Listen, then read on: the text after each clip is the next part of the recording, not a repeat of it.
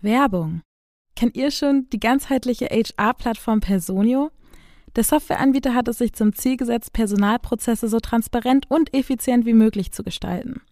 Personio hilft bereits mehr als 10.000 Kundinnen in Europa dabei, ihre Produktivität unternehmensübergreifend zu steigern und so Freiraum zu schaffen für strategische Themen.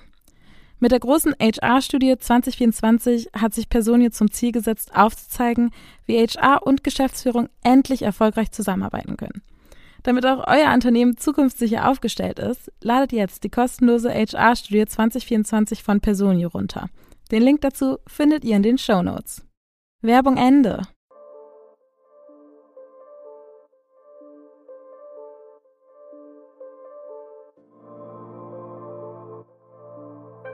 Hi, das ist der Podcast Workolution, in dem es um die Arbeitswelt nach unserer Zeit geht.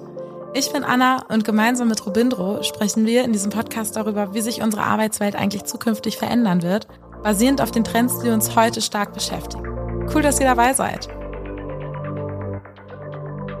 Es ist Workolution Dienstag. Schön, dass ihr eingeschaltet habt. Mein Name ist Anna Janina Meyer. Ich bin aktuell noch Projektmanagerin bei Funke im Bereich Audio. Außerdem bin ich Freelancerin im Bereich Podcasting und Moderatorin. Und ich sitze hier zusammen mit zwei Herren. Und den einen von denen, den kennt ihr auch schon. Hi, mein Name ist Robindro Ulla. Ich bin äh, Geschäftsführer bei Trendens und die andere Stimme vom Workolution Podcast und freue mich auf die heutige Folge, denn wir haben Morten dabei. Ja, hi, ich bin Morten, Morten Laufer. Ich bin noch ähm, Headhunter bei PCN, Personalberater, wie man in Deutschland sagen würde. Genau. und freue mich heute hier zu sein. Aber bei dir passiert ja jetzt auch was. Du bist nämlich nicht mehr lange. Darfst du das schon erzählen? Ja, das darf ich bestimmt schon erzählen. ähm, genau, ich bin im Garden Leave oder freigestellt, wie man so schön sagt.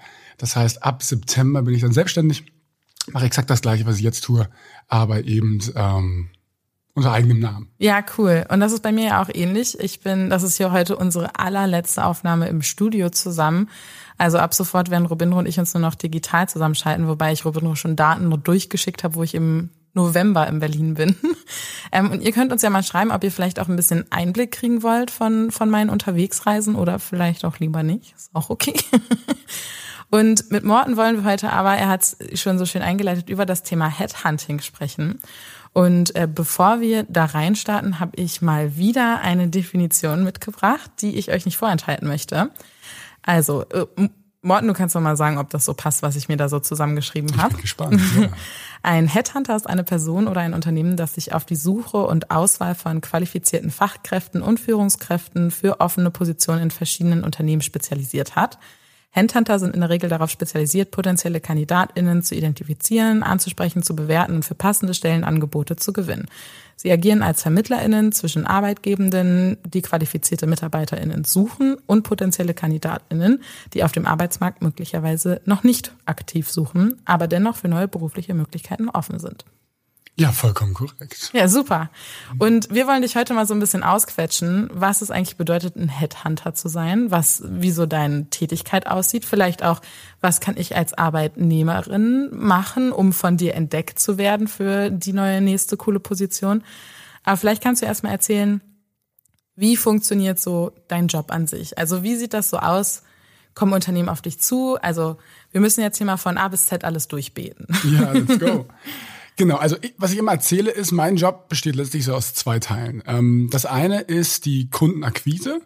Also man muss in irgendeiner Art und Weise jemanden finden, der bereit ist, mich in dem Fall dann zu bezahlen, meist im Erfolgsfall, wenn ich die relevante Kandidatin dann gefunden habe. Und das, der andere Teil ist eben das Finden und ich sage auch mal überzeugen und abholen der Kandidatinnen. So, und ähm, diese zwei Teile sind äh, von Unternehmen zu Unternehmen unterschiedlich groß.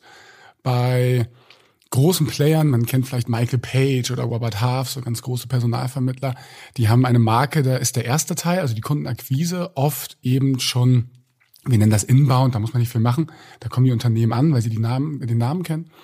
Und ähm, bei kleineren Playern ist das eben ein großer Teil. Genau, das sind so ein bisschen die zwei die zwei Teile. Letztlich mündet das darin, dass ich total viel am Telefon bin. Ah, okay. telefonierst du gerne? Ja, nein, doch schon. Also es kommt immer auf das Telefonat an, ne? Aber weil das eben letztlich, also man ist sehr viel im Kontakt mit Menschen, man hat weniger kognitives Arbeiten, sage ich mal. Also ich sitze jetzt nicht irgendwo und ähm, löse Matheformeln, das habe ich früher mal gemacht und das war dann irgendwie auch langweilig.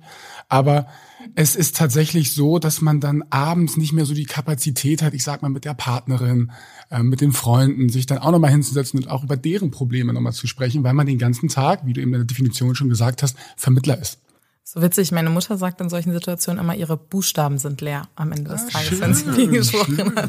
Ja, es gibt ja diese Statistiken über die Anzahl der Worte, die einem so am Tag zur Verfügung stehen. Hast du die jetzt ad hoc zur Hand? Ich weiß nur, dass es angeblich, ja, das äh, kann ich nicht unbedingt bestätigen, dreimal mehr Worte Wörter bei einer Frau gibt als bei einem Mann. Oh, wow, okay. Vielleicht suchst du das nochmal raus und dann schießen wir den Link dazu in die Show Notes. ja, aber das verstehe ich auf jeden Fall, dass man am Ende dann so ein bisschen fertig ist mit Sprechen. Ja, dann genau. reicht's. Lass mich mal eine Frage stellen, weil das find ich, ich finde das super spannend. Also man kann dich da ja quasi als Reseller betrachten. Ne? Also du äh, nimmst Stellenangebote auf oder ähm, sozusagen ähm, freie Vakanzen und versuchst dir ja zu pitchen bei KandidatInnen. Korrekt. Wie kriegst du denn ein Gefühl für die Vakanzen? Äh, lassen dich dann der, die Arbeitgeber wirklich tief einblicken? Kriegst du dann ein Briefing oder äh, äh wie, wie, wie arbeitest du dich da rein? Ja, das ist eine super Frage. Also ähm, ich persönlich arbeite mich dahingehend da ein, dass man, man hat immer ein Briefing. Also man spricht mit dem Hiring Manager oder der Hiring Managerin und ähm, lässt sich dann meistens so einem halbstündigen, Stünd, eine Stunde ähm, Telefonat abholen. Da haben wir dann ein paar Fragen, die wir mitbringen. Und man kriegt natürlich eine meist sehr generische Jobbeschreibung, an der man sich langhangeln kann. Letztlich entsteht so ein bisschen das Gefühl, was gebraucht wird darüber, dass die meisten Personalvermittlungsagenturen sich eine Nische suchen. Also ich habe jetzt seit fünf Jahren im Financial Service E-Com-Bereich gearbeitet. So Payments, ganz viel Zahlungsverkehr. Das heißt, nach fünf Jahren irgendwann weiß man dann so ein bisschen, was gesucht wird, wenn dann irgendwelche jemand irgendwelche ISO-Standards da äh, vor sich hin ähm, plappert, dann äh, weiß man manchmal sogar schon so ein bisschen, was das bedeutet.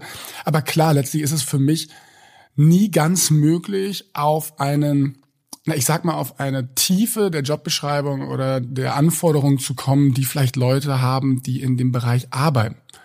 Und das passiert dann beispielsweise bei Executive Search, bei Leuten, die so C-Level Geschäftsführung und so besetzen. Das sind ganz häufig Leute, die haben 25 Jahre in der Branche gearbeitet und die lassen sich jetzt das Telefonbuch vergolden. Aber eben, die wissen auch, was gebraucht wird. So, also das ist ein Level, wo es für mich schwierig ist hinzukommen. Ähm, aber man hat dann nach fünf Jahren, so lange bin ich jetzt dabei, schon so ein bisschen eine Ahnung. Und wie findest du Kandidatinnen? Also ich muss, also in meiner Welt stelle ich mir jetzt vor, dass du wohl ein riesengroßes Netzwerk haben musst. also um Leute zu kennen, die vielleicht Leute kennen. Ähm, oder durchsuchst du einfach LinkedIn nach Menschen, die schon ähnliche Positionen ausführen? Oder also wie kann ich mir das vorstellen? Wie findest du diese Menschen, die in diese Position eigentlich reinpassen sollen? Ja, genau. Also das ist, das darf ich jetzt hier wahrscheinlich gar nicht so sagen, aber das ist natürlich am Ende LinkedIn. Ja. Also ähm, Xing bei Deutsch ähm, fokussierten Positionen. Aber letztlich ist man natürlich da sehr gut aufgehoben in einem gigantischen Netzwerk, in dem die Leute ihre Daten freiwillig einfügen. So und ähm, dementsprechend ist man sehr viel auf LinkedIn unterwegs. Was so ein bisschen die Schönheit dieses Berufes ist, mir wurde, als ich angefangen habe, gesagt, der erste Tag ist der härteste und der zweite der zweithärteste und der dritte und so weiter und so fort. Also der Job wird einfacher, weil er so netzwerkbasiert ist. Das heißt, mittlerweile ist es auch genug. Ich sag mal, wir suchen eine Product Managerin. Dann ist es für mich mittlerweile genug. Ich muss nicht im ersten Schritt auf LinkedIn suchen, sondern ich kann die fünf Product Managerinnen, die ich kenne, anrufen und die kennen meistens gute.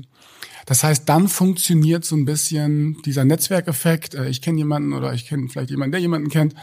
Und am Anfang ist es, aber später auch immer noch natürlich ganz viel LinkedIn bei uns. Okay. Und ich sage jetzt mal, also ich habe natürlich auch ein bisschen was gelesen und es geht ja nicht nur darum, dass man quasi einen inhaltlichen Fit hat, also dass eine Produktmanagerin eine Produktmanagerin ist, sage ich jetzt mal, sondern es geht ja auch viel um menschliche Fits. Wie stellst du das sicher? Wie stelle ich das sicher? Das kommt so ein bisschen drauf an, was der Kunde vielleicht spezifisch sagt. Also ich gebe euch ein Beispiel. Ich werde fast nie angerufen für Soft Skills. Also mich, ich, mir sagt niemand am Telefon, oh, ich brauche jemanden, der ist super locker oder also ich bin meistens der, der die Hardfits checkt, also dass dann irgendwie die ähm, Fähigkeiten, die technischen Fähigkeiten da sind oder eben schlichtweg die Erfahrung. Und dann merkt man am Tele im Telefonat schon meist, ob man selbst in 30 Minuten auf eine gute Gesprächskultur trifft, ob man Interesse hat, mit dem anderen zu sprechen, ob, ähm, na ihr wisst es selbst hier aus der ähm, Podcast-Regie nehme ich an. Also man hat dann recht schnell ein Gefühl dafür, dass da zwischenmenschlich irgendwie was da ist. Und danach gebe ich den Prozess ja auch schon zu großen Teilen in die Hände des Unternehmens, des Hiring-Teams, die dann in verschiedenen Interviewphasen probieren, so ein Gefühl dafür zu bekommen. Aber ich kann euch einen interessanten, einen interessanten ähm, Einblick geben, was wir gemacht haben. Wir haben irgendwann bei mir im Team mitbekommen, dass wir nach dem ersten Gespräch, 30 Minuten, ähm, schon immer eine gute Idee haben, ob diejenige eine Chance hat. Und irgendwann habe ich gesagt, hört auf euer Gut-Feeling, auf euer Bauchgefühl und probiert mal so ein bisschen reflektiert daran zu gehen und zu überlegen, was euch dieses Gefühl gegeben hat. Sei es gut oder sei es schlecht. Weil wir haben irgendwann gemerkt, dass wir uns da 90 Prozent der Fälle darauf verlassen können. Nach 20 Minuten weiß man, die haben eine Chance oder die haben keine Chance. Und ähm, dann haben wir angefangen, so Indikatoren aufzuschreiben und der Hauptindikator ist, in wie strukturiert und kurz, also prägnant sich Leute ausdrücken können. Das heißt, um es kurz zu machen, Labertaschen haben immer eine ganz schlechte Chance. Haben wir mitbekommen. Wow. Ah, jetzt jetzt das, sinken äh, meine Chancen gerade. ja, aber ich, ich würde sagen, das ist Jobprofil abhängig, weil wenn ich äh, eine Podcaststelle zu besetzen hätte, das mag was anderes vielleicht eine Labertasche. Aber ähm, also das heißt, diese Aussage würde ja quasi für diese Branche oder in, in, in das Themenfeld sprechen oder besetzt dein Team auch noch andere Bereiche oder? Ja, genau. Also vielleicht noch mal kurz zur Definition Labertasche. Labertasche ist letztlich, wenn ich dem anderen gerne zuhöre, dann ist das keine Labertasche. Egal wie viel derjenige sprechen mag, weil es interessant sein kann. Es geht meistens ein bisschen darum, dass man schon so innerlich abschaltet, weil Menschen, die sich selbst gern zuhören, theoretisch. Vielleicht oder? das. Und nicht viel reden, aber nichts sagen oder. Mm, ähm, okay. Also Genau, wir sind ähm, als Team Financial Service und E-Com orientiert. So und innerhalb dieser Branche machen wir dann hat jeder von uns so ein bisschen eine funktionale Spezifikation. Also ähm, ich würde zum Beispiel Product Manager und ähm, Sales machen viel und bei mir im Team gibt es dann auch Leute, die Tech machen und dann gibt es wiederum Leute, die ähm, sich um Marketing oder Finance kümmern. So aber das immer ungefähr so in diesem Sektor. Und worauf willst du dich jetzt quasi dann danach spezialisieren, wenn du Loan unterwegs bist, sag ich mal? Ja, das ist eine gute Frage. Also ähm, mein, ich bin natürlich gewillt, nicht mein Netzwerk aus fünf Jahren ähm, an den Nagel zu hängen. Also ich werde da schon in der Ecke bleiben. So, ähm, ich glaube, viele Firmen probieren den USP, also so den Unique Selling Point darzustellen ihrer Firma über die Nische. Ich persönlich glaube, ja, das stimmt. Man hat schon ein besseres Gefühl für Gehaltslevel innerhalb der Branche und dergleichen, wenn man das länger macht und welche Player vielleicht interessant sind und nachgefragt und wo vielleicht nicht so gut läuft. Man hat auch immer ganz viele Gerüchte, die man hört. Und nichtsdestotrotz glaube ich, dass eine gute Recruiterin überall erfolgreicher sein kann, in jeder Branche. Weil es ist sehr, sehr viel zwischenmenschlich und man eignet sich das Branchenwissen, kann man sich recht schnell aneignen. Aber um die Antwort abzukürzen. Ich bleib, glaube ich, da, wo ich bin. Was sagst du dazu, Robindro? Du bist ja auch nicht ganz unerfahren, was Recruiting angeht. Also ich glaube, äh, es macht schon Sinn, dein Asset nicht wegzuschmeißen. Ne? Also, ja, ähm, äh, aber jetzt noch mal ein paar Fragen nachstellen viele von unseren HörerInnen sind ja quasi daran interessiert, ihre eigene Karriere auch voranzutreiben. Ja, genau. Und ähm, äh, wir haben jetzt äh, gehört sozusagen, äh, wie Unternehmen sich an dich wenden. Aber gibt es auch Bewerber, Bewerberinnen, die zunehmend sagen, ey, ich habe eigentlich keinen Bock mehr, äh, selber zu suchen. Wäre doch cool, wenn ich in der Kartei von jemandem wie Morten liege, der dann immer mal wieder an mich denkt. Gibt es solche Leute? Äh, ähm, pushst du das auch, dass sozusagen du deine, deine Schäfchen sammelst? Also die Monetarisierung findet auf, ich sage jetzt mal, ähm, Firmenseite statt. Die sind eben einfach bereit, viel Geld dafür zu bezahlen und mich damit letztlich zu bezahlen. Als Kandidatin, sage ich mal, wenn ich jetzt gut bin, dann suche ich selten einen Job, weil meistens werde ich angesprochen. So, aber nichtsdestotrotz haben wir natürlich auch ein gutes Gefühl dafür, welches Profil, mit dem wir im Kontakt sind oder mit dem wir im Kontakt sein sollen, super vielseitig einsetzbar ist. Und man hat nach, auch nach Gesprächen natürlich absolut das Gefühl, ja, das ist äh, dies Hammer. So, und da geben wir uns schon Mühe, dass wir dann mit solchen Personen regelmäßig im Kontakt sind. Weil die Recruitment-Szene, also die Agenturseite, ist ähm, sehr überlaufen.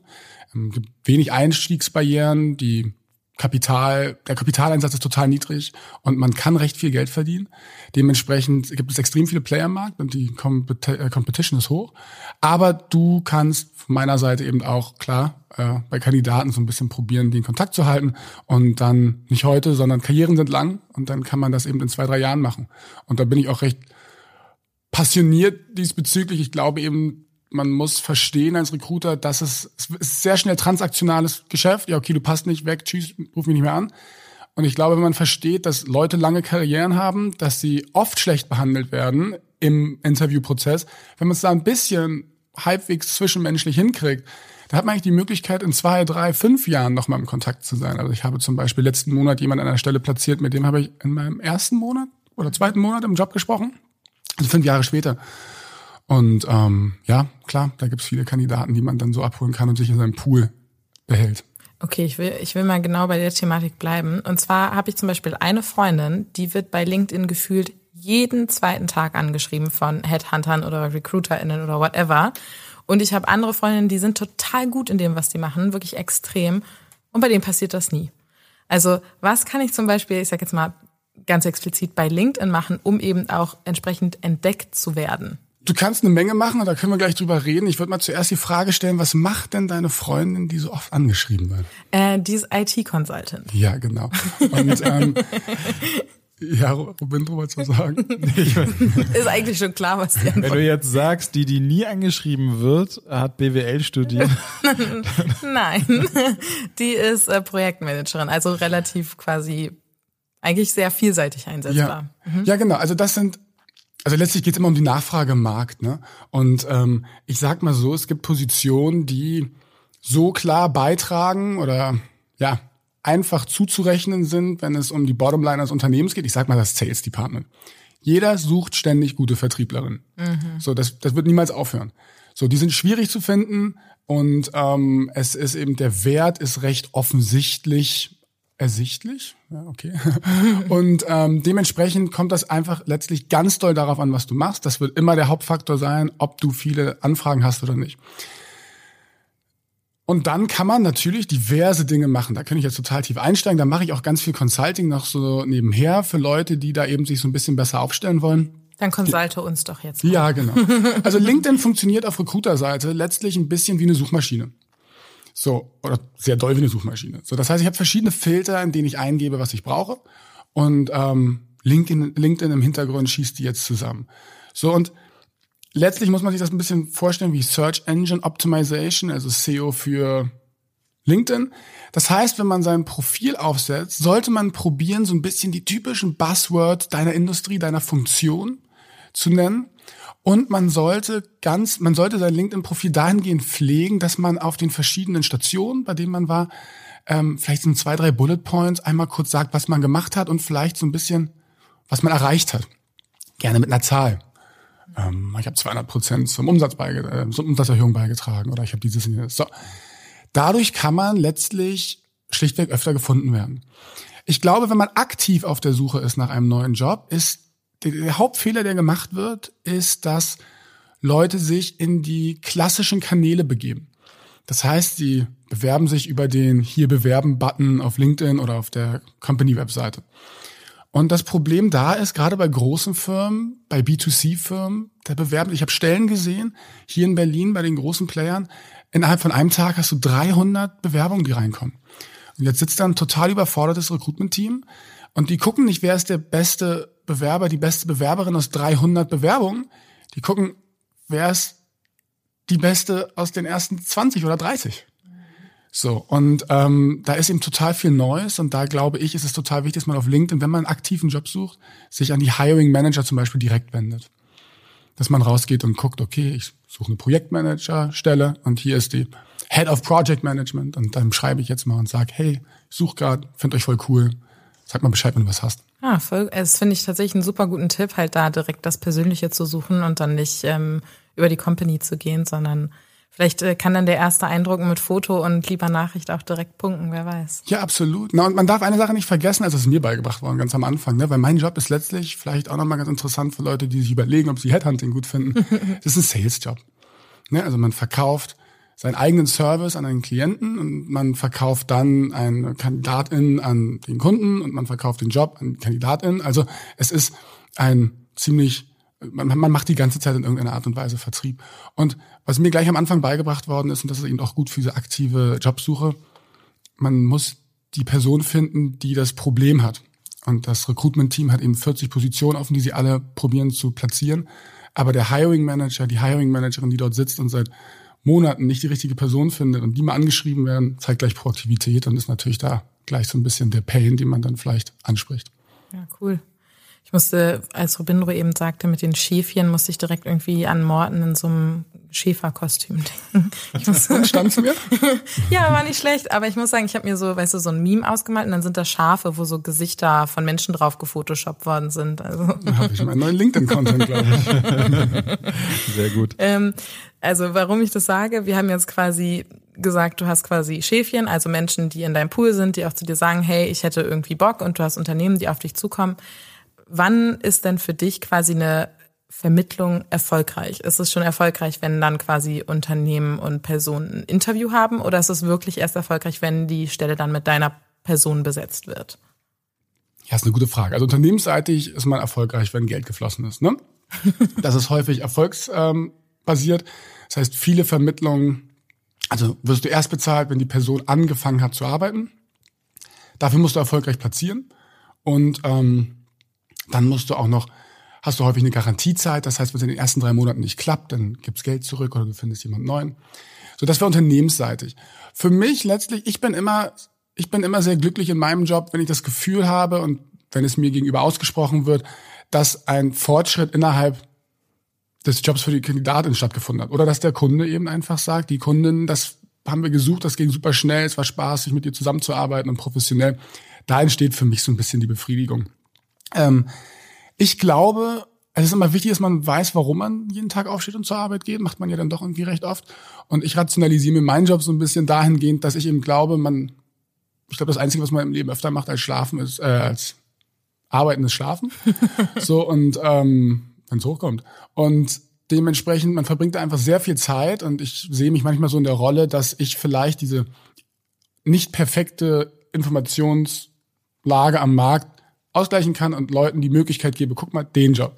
Und wenn er dir gefällt, dann verdienst du vielleicht mehr Geld und vielleicht arbeitest du weniger oder vielleicht ähm, bist du einfach glücklicher jeden Tag. So, und da, wenn das dann stattfindet tatsächlich, dann würde ich sagen, habe ich erfolgreich basiert, platziert. Dann schläfst du gut. Dann schlafe ich ganz gut, genau. Ich habe mal eine Frage, die äh, vielleicht ein bisschen heikler ist. Und zwar letztes Jahr hm. hatten wir ähm, einfach das krasse Jobjahr überhaupt, wenn man sich die Indie-Zahlen anguckt. Wir waren über 50 Prozent Stellenanzeigen über dem ähm, Niveau vor der Pandemie. Also es waren deutlich mehr Stellenanzeigen am Markt. Ähm, der Markt ist richtig eng geworden. Die Unternehmen hatten einfach super Schwierigkeiten, Leute zu finden.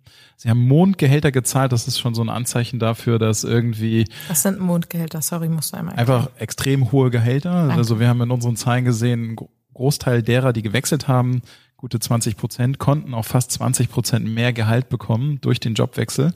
Das heißt, ein hohes Anreizpotenzial.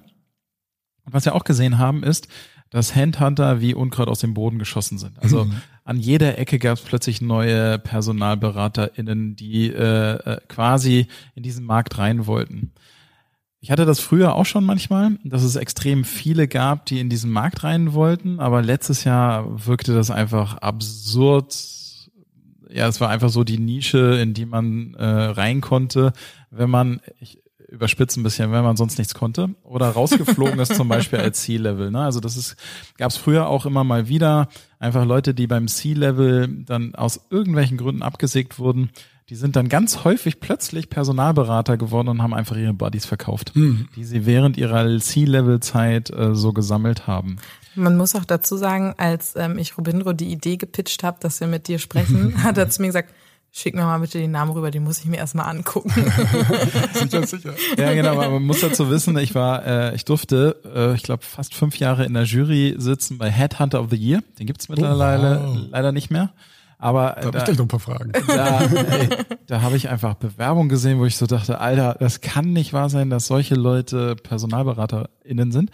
Weil diese Branche kriegt sehr schnell einen ziemlich schlechten Ruf oh, durch schlimm. Leute, die da so einfach Geschäft wittern, Fake-Anzeigen schalten, um Schäfchen zu sammeln und so weiter. Meine Frage jetzt an dich ist sozusagen, merkst du das, dass Kandidatinnen vielleicht manchmal ein bisschen zögerlicher sind und manchmal so, äh, ja, ist das jetzt eigentlich eine echte Anfrage oder nicht? Weil von den, ich sag mal, alle zwei Tage Anfragen sind wahrscheinlich auch total viele Sammelanfragen. Ne? Also Ganz ich, viel Quatsch mit dabei. Ja, ja, genau. Und wie distanzierst du dich davon? Gibt's da irgendwie etwas, wo du sagst, ey, ganz cool, ich behandle dich total nett und äh, oder ich, äh, ich handle in deinem Sinne auch oder sowas, keine Ahnung. Also hast du da Möglichkeiten oder hast du dir Strategien überlegt, wie du dich da differenzierst? Ja, also erst einmal hast du völlig recht. Das war das auf der einen Seite ein Fluch und auf der anderen Seite ein Segen. Also der Ersteindruck, wenn ich mich vorstelle, wenn ich sage, was ich mache, ist erstmal per se, ich muss eine Hürde überkommen. Wenn ich das dann aber schaffe, dann ist es so, dass die, dass die Latte so niedrig liegt zum Teil, dass es manchmal recht einfach ist, dann einen guten Eindruck zu hinterlassen. Weil weil schon so viele schlechte der Erfahrungen. Vergleich ist für die Leute manchmal so, oh Gott, Morten kriegt zwei Sätze zusammen und macht hier irgendwie, meint, was er sagt und dann bin ich schon besser als der Rest. Also das ist ein bisschen der Vorteil. Also ich sag's mal ganz doof, bewusste Differenzierung findet nicht statt, weil man muss einfach ehrlich sein. So, es gibt, was du meintest, es gibt unendlich viele fiese Praktiken im Markt. Ich gebe euch mal ein Beispiel. Es gibt RecruiterInnen, eine ganze Menge, die gehen raus, du hattest Schein, Scheinjobs gesagt, die pitchen dir einen Job, als würden sie ihn arbeiten, den gibt es auch, den Job, aber die haben das Mandat gar nicht. Jetzt finden sie drei gute KandidatInnen, jetzt gehen sie zum Kunden und hoffen, den Job zu bekommen, weil sie schon drei KandidatInnen haben. So, das heißt, der Kunde sagt, oh, die passen ja wie die Faust aufs Auge. Es gibt aber auch Kunden, die sagen, ja, wir haben ja kein Budget, könnt ihr euch wieder einstecken. Und jetzt hat man letztlich drei Kandidatinnen oder mehreren ziemlich viel Zeit gestohlen, eine Unwahrheit erzählt und lügt sie jetzt an und sagt, ja, nee, passt nicht so gut, weil, weil man sagt ja nicht, ich habe das Mandat gar nicht gehabt. So, das ist eine von vielen Praktiken, die regelmäßig angewendet werden und die dazu führen, dass eben dieser dieser Job zum Teil in Verruf gerät. Das Hauptproblem ist ein anderes. Das Hauptproblem ist, wie die RecruiterInnen letztlich, unter welchem Druck sie stehen. Es ist ein extrem, ich meinte ja schon, es ist letztlich ein Vertriebsjob. Man steht unter extrem Druck zum Teil. Wir könnten mal eine Folge machen, das ist dann bestimmt auch äh, sehr interessant für viele Leute, weil es extrem viele Horrorstories gibt, wie RecruiterInnen behandelt werden bei sich. Mit, wenn du deine Ziele nicht erreichst, die Engländer sind da ganz weit vorne, äh, dass dir dein Bürostuhl weggenommen, musst zum Stehen arbeiten. Und, Wow. ähm, also völlig verrückten Quatsch habe ich da schon gehört. So, und weil es so extrem transaktional ist, dadurch entstehen schlechte Verhaltensweisen. Ich glaube nicht, dass RecruiterInnen einfach schlechte Menschen sind, aber es entstehen schlechte Verhaltensweisen. Und die Kulturen, die zum Teil entstehen, weil du, ist völlig egal, ob du ein guter Mitarbeiter bist, ob du irgendwie eine nette Kollegin bist. Es geht nur darum, wie viel Geld du für die Firma machst. Die Leute werden extrem gefördert und belohnt. Also wir sind nach Südafrika geflogen, kriegt irgendwelche Uhren, wenn man so und so viel Geld umsetzt und so etwas. Und weil es so, weil es so materiell fokussiert ist zum Teil, naja, man züchtet sich eben zum Teil auch ganz schöne Idioten und Idiotinnen dann an. Und das trägt man im Markt. Gleich nochmal eine Nachfrage dazu. Ähm, äh, vielleicht auch einfach nur Interesse halber. Ähm, dem anschließend ist ja auch zum Beispiel etwas, aber das, das würde ich vielleicht gar nicht auf diese ähm, Fake-Personalberaterin äh, münzen, aber dieses Thema äh, Dummy-Kandidaten. Also ich, ich finde jetzt einen richtig, richtig guten Kandidaten und weiß aber, mein Kunde, das ist so ein Typ von Kunde, der braucht einfach drei. Mhm. Ja, der, weil der, der, der vertraut dir nicht zu 100 Prozent, sondern der braucht drei Kandidaten, damit er sich die Mitte aussuchen kann. Kennst dich ja richtig aus. Und ähm, wie, wie, wie kann ich ähm, als Kandidatin damit umgehen? Kann ich sowas erkennen, dass ich jetzt gerade als Dummy-Kandidat verwendet werde? Gibt es da irgendwelche Tipps, die du geben könntest? Nee, das kannst du nicht. Ähm, also das ist per se klar. Also das Problem haben wir. Wir haben Kundinnen, da müssen wir vorab. Also ich glaube immer, erfolgreiches Recruitment, sei es intern, extern, egal wie, findet in dem Moment statt, wo ein klares, eine klare Erwartungshaltung herrscht. Das heißt, ich muss den Kundinnen von mir klar sagen, für die Position kriegt ihr maximal zwei, drei Kandidatinnen. Maximal. Das heißt, wenn ich euch nächste Woche eine super Kandidatin schicke, dann braucht ihr mir bitte nicht kommen mit, äh, ja, ich will jetzt erst noch mal drei andere sehen und die dann liegen lassen und die hat einen neuen Job oder die fühlt sich eben doof behandelt. So, das ist ganz wichtig. Man kann als Kandidatin, glaube ich, ich war ja noch nie auf der Seite, aber ich glaube, du kannst nicht erkennen, ob du ein Dummy bist. Ähm, und ein Dummy würde ich auch nicht schicken, weil letztlich, wie gesagt, das kommt wieder so ein bisschen zurück zu dieser transaktionalen Natur oft dieses Businesses. Es gibt eben Firmen, die sagen, Robindro, wenn du mir nicht 30 Leute Ende des Monats rausschickst, dann fliegst du. Und jetzt fangen RecruiterInnen an, Dummies oder Leute, die nicht relevant sind, zu schicken. Und vor allem wird die Qualität auf Kundenseite niedriger. Auf der anderen Seite hast du halt eben 30 Chancen, eine Platzierung zu machen. So, das ist immer so ein bisschen so ein Abwägen. Aber du kannst als Kandidatin das nicht so richtig erkennen. Schade. ich hatte noch ein paar Fragen. Ja, ja. Ja, Kein, weil es äh, äh, ja in der in der, in der Worttätigkeit gab es noch mal ganz andere Geschichten und zwar äh, würde mich mal interessieren, wie du zu so, ähm, du hast ja jetzt schon erzählt, wie du sozusagen vorgehst. Bei dir ist ja viel sozusagen einfach Erfahrungswissen und äh, du kennst dich in der Branche aus und so weiter.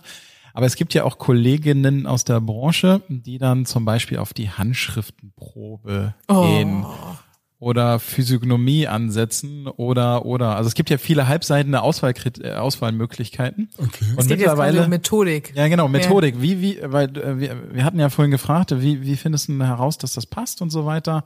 Du hast dann gesagt, aus der Erfahrung heraus, also zum Beispiel Lavataschen und so weiter. es gibt ja dann aber auch Headhunter, die sagen, ja, also sie müssten mir einen handschriftlichen Text schicken. Und daraus wird dann abgelesen Durchsetzungsfähigkeit, Führungsfähigkeit Ach, und so weiter. Also das ist natürlich völliger Bullshit. Ja. Ja, und wissenschaftlich überhaupt nicht belegbar. Trotzdem gibt's solche, ähm, äh, solche PersonalberaterInnen, die das anwenden. Und ähm, aber wenn ihr jetzt noch gar nicht so viel davon gehört habt, also, äh, ähm, kann ich wahrscheinlich schon deine Antwort denken, aber äh, wie würdest du denn jetzt darauf reagieren? Also angenommen, du kommst in die Situation, du bist jetzt Kandidat und ich möchte dich einstellen und sag dir, ey, du, du müsstest mir aber erstmal einen handgeschriebenen Text schicken. Ja, ich glaube, dann haben die Leute nicht verstanden, warum sie mich bezahlen. Ne? Also ich arbeite ja nur Positionen, die schwierig sind zu besetzen. Und dafür gibt es einen Grund.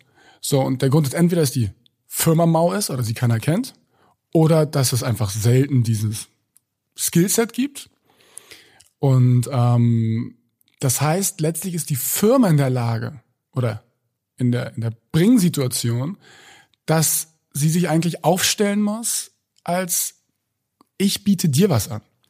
Das heißt, in dem Moment, wo ich Leuten, die schwierig zu finden sind, die angesprochen werden, weil sie so ein nachgefragtes Skillset haben, komme mit irgendwelchen Ringen, durch die sie hüpfen müssen, dann sagen die, dann kann ich eins der anderen zehn Offer nehmen. Also ich glaube, einmal angenommen, man glaubt an den Handschrift, habe ich noch nie von gehört, ne? Mal angenommen, man glaubt da dran, geschenkt. Wenn man das, ich könnte mir vorstellen, dass das Leute vielleicht nur machen, um zu testen, wie willig bist du wirklich für den Job, aber dann glaube ich, haben viele nicht verstanden, ähm, dass man eigentlich in der Situation ist, zu verkaufen und nicht jemanden irgendwelche Tests erfüllen zu lassen, weil die haben meistens genug auf dem Tisch liegen. Äh, ja, also ich glaube tatsächlich Handschriftenprobe wird auch gar nicht mehr so häufig verwendet. Es gab mal so eine nette Ausfall, äh, Auswertung von Professor Dr. Kannig. Das ist so ein Experte für Eignungsdiagnostik. Äh, ich glaube an der Hochschule in Osnabrück. Ich muss äh, nicht angucken, ja. ich weiß das nicht. genau. Also ähm, super spannende Videos, die er, also YouTube-Videos, die er immer hochlädt, Professor Dr. Kannig, und der hatte mal so eine geile Auswertung, aber es ist schon zehn Jahre her da hat er ähm, bei einer Befragung mal festgestellt, dass Handschriftenprobe eine der häufigsten Ausfallinstrumente für C-Level-Positionen ist. Das ähm, kann ja gar nicht. das ist einfach so, wo du kann so denkst. Kann ich heißt er? Kann ich. K-A-N-N. I-C-H? ING, glaube ich, kann. Ja, den kann, kann, kann nicht. Aber kann also, der, also, wenn man bei Google, kann der was? Der, der kann richtig viel. Der hat auch, der hat auch einen sehr netten Humor. Der nimmt das dann auch nicht so, also ähm, nicht ganz so ernst, aber der hat super Videos und der, der kann es immer sehr wissenschaftlich super aufbereiten und erklären, warum gewisse Sachen einfach nicht funktionieren. Und er mhm. meinte halt also, Handschriftenprobe ist so gleich neben Münzwurf. ja, in, und äh, daher, ähm, aber äh, Lirum Laum Löffelstiel, der ist äh, daher, also ich glaube tatsächlich, sowas kann man ähm, KandidatInnen auch mitgeben, ne, dass sie wirklich die Methoden mhm. der Berater mal hinterfragen, wie sie auf einen zugehen und danach vielleicht auch entscheiden, äh, möchte ich von dem eigentlich vermittelt werden. Oh, absolut. Ja, und ähm, also wie gesagt, ich, ich mache da recht wenig und ich habe auch bisher, also man lässt sich den CV schicken, den guckt man sich an, man hat, wenn man über LinkedIn angeschrieben hat, natürlich schon mal so eine Idee, was vorher stattgefunden hat. Dann habe ich ein Gespräch, wo ich hauptsächlich probieren will, rauszufinden, was möchtest du, Was ist der nächste Schritt? Ich glaube, da machen viele den Fehler, dass sie eben konsequent einfach nur dran denken, die schicke ich raus, die schicke ich raus, die schicke ich raus, anstatt zu überlegen, ist das was für die Person? Ne? Und witzigerweise passiert, wenn man so etwas macht, wenn man manchmal Leuten sagt, ich glaube nicht, dass das dich glücklich machen wird, weil es nicht passt, dann passiert das, was alle immer wollen, dann entsteht Vertrauen. Das Vertrauen entsteht nicht, wenn ich dir erzähle, wie gut der Job auf dich passt. Das Vertrauen entsteht, wenn ich mein eigenes, ich sag mal Billing, meine eigene Möglichkeit, Geld zu verdienen, einfach mal hinten anstelle, weil ich der Meinung bin, das passt nicht. Und dann sind die Leute meistens so, du, ich rufe dich nochmal an, das finde ich cool, dass du mir das so ehrlich sagst. Cool. So. Also ich würde jetzt gerne, bevor wir gleich zum Schluss noch in, in eine Kategorie einläuten, die ich heute mhm. mal mitgebracht, die wir sehr lange nicht mehr hatten, ist mir aufgefallen, ähm, noch eine Frage stellen. Und zwar, wenn du mit diesen Menschen sprichst, da fließen ja auch super viele sensible Inhalte und Daten. Mhm. Wie gehst du damit um? Ähm, wie gehe ich damit um? Ja, stimmt. Man redet natürlich über Dinge, über die man sonst vielleicht nur mit der Ehefrau oder dem Ehemann spricht. Ähm, ja, also eine Sache, die ja tatsächlich in Deutschland, ich glaube so, dass das sensibelste ist das Gehalt. Mhm. Klar, manchmal erzählen Leute auch, ich habe kranke Eltern und möchte deswegen nicht aus Berlin weg oder so dergleichen. Voll ähm, schade, dass das sensibelste das Gehalt ist. Also ich, weiß nicht, ich finde schon gut, wenn man da irgendwie ein bisschen mehr, mehr drüber reden kann. Oh Gott, also schade, dass, ich, oh ja, danke, dass, dass das so ein sensibles Thema ist, finde ich immer irgendwie noch crazy, ehrlicherweise. Ja, nee, das ist tatsächlich, und das ist der, das ist der größte Nachteil für den Arbeitnehmer. Die Leute denken, es ist gut, wenn man nicht über das Gehalt spricht, unter Freunden, unter der Familie oder sonst wie. Das führt dazu, dass du unterbezahlt bist. Ja, ja, safe du, dadurch weißt du nicht, ob du in irgendeiner Art und Weise über Nuckel gezogen wirst, mhm. weil die Leute nicht drüber reden. Mhm. Und gerade bei mir, das ist eine Berufskrankheit. Ne? Also ich komme irgendwo rein in einen Raum, und einer erzählt mir, was er macht und ich frage, und wie viel kriegst du? Also immer gleich so, äh, weiß, äh, weiß, weiß, ich sagen? Morten, sag mal. Gerade bei Männern, ja, gerade bei Männern ist das Gehalt so ein Vergleich. Mhm. Also ich darf nicht weniger verdienen als Robindro. Und ähm, da ist es dann, glaube ich, manchmal schwierig, dann so die Wahrheit zu sagen. Aber ja, das ist, glaube ich, somit das Sensibelste. Und ja klar, das muss ich für meinen Job wissen. Also mein Job ist ja, dir besonders viel Geld zu besorgen. Ähm, oder mehr hoffentlich, als was du jetzt hast. Und dafür muss ich wissen, was du jetzt machst. Das ist eigentlich so das Sensibelste. Aber legst du so Daten ab, sag ich mal? Also hast du irgendwie so eine Cloud oder so und das ist dann DSGVO-konform gesichert? Ja, oder wie kann ich mir das vorstellen? Ja, das hoffe ich. Mein Arbeitgeber macht das. Also klar, da gibt's dann so Recruitment-Software, ne? da ist dann alles ähm, GDPR auf Englisch heißt das irgendwie alles sicher da rein eingelegt, bla bla. Aber es kommt auf den, es kommt auf die BeraterInnen an, ne? inwiefern die der Meinung sind, das will ich jetzt auch schreiben. Also persönlich, klar, ich probiere mir mal aufzuschreiben, wenn mir jemand von seinem Sohn erzählt, weil äh, das natürlich mal so ganz gut so als Gesprächsöffner beim nächsten Mal oder dergleichen. Gehalt muss ich mir aufschreiben. Also ich schreibe keine Ahnung. Mir hat noch niemand gesagt, dass er irgendwie terminal krank ist am Telefon oder so. Weiß ich nicht, aber das ist, äh, das Sensibelste ist meistens das Gehalt. Da sind die Leute mal so ein bisschen, oh, ich möchte eigentlich nichts sagen, vielleicht kannst du mir erzählen, wie viel man bei der Position verdienen kann. Mhm. So. Mhm. Katz und Maus. Okay. Also idealerweise in Deutschland, idealerweise verwendest du genau so eine Software, weil die das alles sicherstellt. Ja. Voll gut. Weil sobald du die Software nicht verwenden würdest, müsstest du dich persönlich um all die Themen kümmern, die damit, also so mhm. Löschroutinen und sowas das sind damit will verbunden. Ja wohl niemand. Nee, das will man genau. Aber es ist natürlich auch super schwierig nachzuvollziehen. Ne? Es war damals, als es rauskam, ich kann jetzt nur über die GDPR reden, ich weiß nicht, ob das das gleiche ist, aber das ist so ein bisschen der englische, die englische Variante. Und da, als sie rauskam, war so der Klassiker von KandidatInnen, dass man, wenn die dann unzufrieden war, so, ja, ich schicke euch die Dings auf den Hals und die können dann mal gucken, wow. ob wir das auch richtig machen. So, okay. Aber du kannst das natürlich nicht nachvollziehen, was mit den Daten gemacht wird. Das ist natürlich ein bisschen doof. Ja, crazy. Okay, dann würde ich sagen, läuten wir hier mal in, in eine Kategorie rein. Und zwar habe ich mal seit ganz langem wieder die Kategorie mitgebracht. Was würde wohl Punkt, Punkt, Punkt dazu sagen? Okay. Ähm, und zwar ähm, habe ich die Frage aufgeschrieben, was würde wohl Margarete Steif zum Headhunting sagen? Und ich gebe euch ein bisschen Insights, wer Margarete Steif ist. Ne? Das ist super wichtig. Also erstmal ist sie Gründerin des benannten und weltweit bekannten Spielwarenfabrikherstellers Steif. Ah, Kennen wir alle die Steif-Teddys, ja? Ähm, sie wurde in den 1840er Jahren geboren und ähm, verstarb mit 61 1909. Also die Dame hat uns schon so ein paar Jahre voraus auf jeden Fall. Ähm, und jetzt quasi so ein paar persönliche Dinge zu ihr. Sie gründete 1877 ihr eigenes erstes Nähgeschäft und stellte bald darauf Filzspielwaren her. Also es ist krass auch, wie alt Steif schon ist. Das war ich auch so, wow, okay. Ähm, einer der bahnbrechendsten Momente in der Geschichte von Steif war die Erfindung des Teddybärens im Jahr 1902. Ähm, der Bär wurde nach einem politischen Cartoon von US-Präsident Theodore Teddy Roosevelt benannt. Also auch crazy, dass da der Begriff Teddy herkommt, wusste ich auch nicht. Ähm, und dieser Teddybär wurde zu einem Klassiker und setzte den Grundstein für den weltweiten Erfolg von Steif. Margarete Steif hat ein sehr starke soziale Verantwortung übernommen. Sie beschäftigte im Unternehmen viele Menschen mit Behinderung und schuf so Arbeitsplätze für Menschen, die auf dem Arbeitsmarkt oft benachteiligt waren. Was, also warum war das so? Weil sie selbst ähm, in Kinderjahren mit Kinderlähmung zu kämpfen hatte und selbst nicht so gut in Bewegung war, also sehr bewegungseingeschränkt war.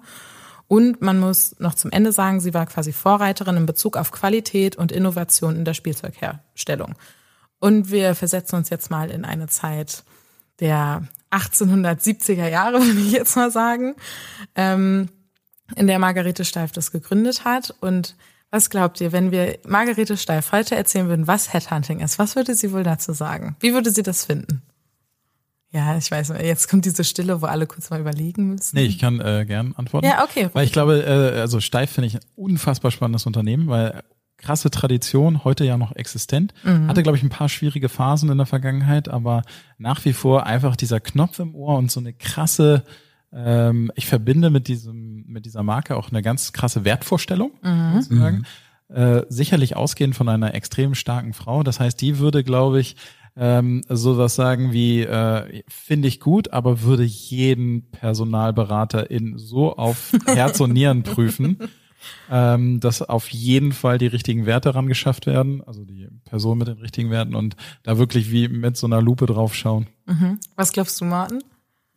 Ich kann mir vorstellen, dass Frau Steif äh, gefragt hätte, wozu sie den Quatsch braucht. also vielleicht auch in einer anderen Zeit ähm, und mit anderen Möglichkeiten. Ich glaube damals, ähm, ich habe mal gehört, hat Ding mal vor ein paar Jahren, bevor das Internet groß war, mit so wirklichen Karteikarten, mit so Karteien gemacht. Wie man das damals gemacht hat, wo auch äh, niemand ein Telefon hat und so, da weiß ich nicht. Da gehst du wahrscheinlich zur nächsten Spielzeugwarenfabrik und sprichst mal ein bisschen die Leute an. Ähm, ja, ich verbinde mit Steif auch äh, Tradition und wer hat immer die teuersten ähm, kleinen Spielzeugfiguren gewesen, als ich klein war. Ähm, ich kann mir vorstellen, so wie ich Frau Steif einschätzen würde, die bestimmt eine hart arbeitende Frau war, dass sie ähm, mit den ganzen geleckten Personalrecruiter nicht so viel hätte anfangen können. Weil sie auch selbst äh, ja auch Handwerkerin war, muss man ja auch sagen. Die hat ja selbst angefangen, das alles zu machen. Und die haben die größten Personalprobleme heutzutage, der mhm. Mittelstand. Mhm. Ja, also ich muss sagen, ich habe äh, kein steif Teddy, aber einen steif Elefanten zu Hause. und ich glaube tatsächlich, dass ähm, Margarete das schon gut finden würde. Also ich glaube schon, dass sie gesagt hätte, okay, sie freut sich, dass sie da Unterstützung finden kann. Ähm, ich glaube aber, dass sie auch quasi einen Headhunter ganz explizit darauf anweisen würde, quasi ihre soziale Ader weiterzutragen und nicht einfach den besten oder die beste Kandidatin einzustellen, sondern ich glaube, dass die ganz stark auf Diversity und Inclusion achten würde und dass ihr teilweise die ähm, Fähigkeiten vielleicht nachrangig wären und ihr eher wichtig wäre, menschlich und inhaltlich quasi zu supporten und Menschen, die sonst nicht so große Chancen hätten, bei sich einzustellen. Also ich glaube, sie würde Headhunting quasi anders betreiben, als wir uns das vorstellen, wo es jetzt quasi, wir haben ja über Soft- und Hard Skills vorhin gesprochen, ähm, nicht über die Hard Skills, sondern ich glaube, die wird viel über die Soft Skills gehen und viel quasi sich um diesen gesellschaftliche Verantwortung kümmern für Inclusion. Ja, und da vielleicht abschließend nochmal eine Anekdote. Das wird immer wichtiger. Also es gibt viele, viele ähm, Hiring ManagerInnen, die jetzt äh, sehr viel Wert darauf legen. Und jetzt passiert was an sich Komisches, meiner Meinung nach. Und zwar, man darf ja nicht offiziell sagen, dass man mhm. äh, ein bestimmtes Geschlecht bevorzugt. Mhm. Auch wenn man vielleicht die Diversität nach oben treiben will. Jetzt kriege ich Mails, die sind so lustig kompliziert geschrieben, ähm, um das politisch korrekt um das auszudrücken, dass ja. man eine Frau will. So, und dann steht da so, Morten, ich kann dir mal einen Überblick über mein Team geben. Also, wir haben zurzeit 13 Teammember, ähm, elf davon heißen und zwei davon heißen so. Mir wäre es total lieb, wenn wir hier vielleicht in irgendeiner Art und Weise ein bisschen für ein neues Setup alles ohne zu sagen, hi, eine Frau. Sehr schön. Ja, Wahnsinn. Das finde ich jetzt eigentlich nochmal eine coole Anekdote zum Schluss. Ja. Ähm, ich kann nur sagen, Morten, vielen Dank, dass du heute ins Berliner Studio gekommen bist. Ich fand's mega spannend und ich werde auch direkt mein LinkedIn-Profil nachher nochmal aktualisieren, beziehungsweise wahrscheinlich nicht heute, weil ich mich gleich in Zug Richtung Hamburg und dann ins Auto Richtung Paris setzen werde. Ähm, aber dann vielleicht die nächsten Tage. Und ja, wollt ihr noch was zum Abschluss sagen? Ich fand's auch super. Meldet euch gern, wenn ich beim LinkedIn-Profil helfen darf. Ja, genau. Cool. Ich würde sagen, ciao. Ja, ciao. Und äh, ihr kennt die Phase. Ähm, falls ihr Fragen, Antworten, Ideen habt, schreibt uns eine E-Mail an workolution.funkemedien.de. Wir freuen uns über ein Follow bei Spotify und Apple. Wir freuen uns über positive Bewertung. Wir hatten jetzt auch schon ein, zwei negative. Das ist total fein. Ihr dürft alle eure eigene Meinung haben. Und ansonsten, ja, wenn ihr Fragen habt, ihr könnt uns auch immer bei LinkedIn schreiben. Und wünsche euch noch einen schönen Tag und schön, dass ihr dran geblieben seid. Ciao, ciao. ciao.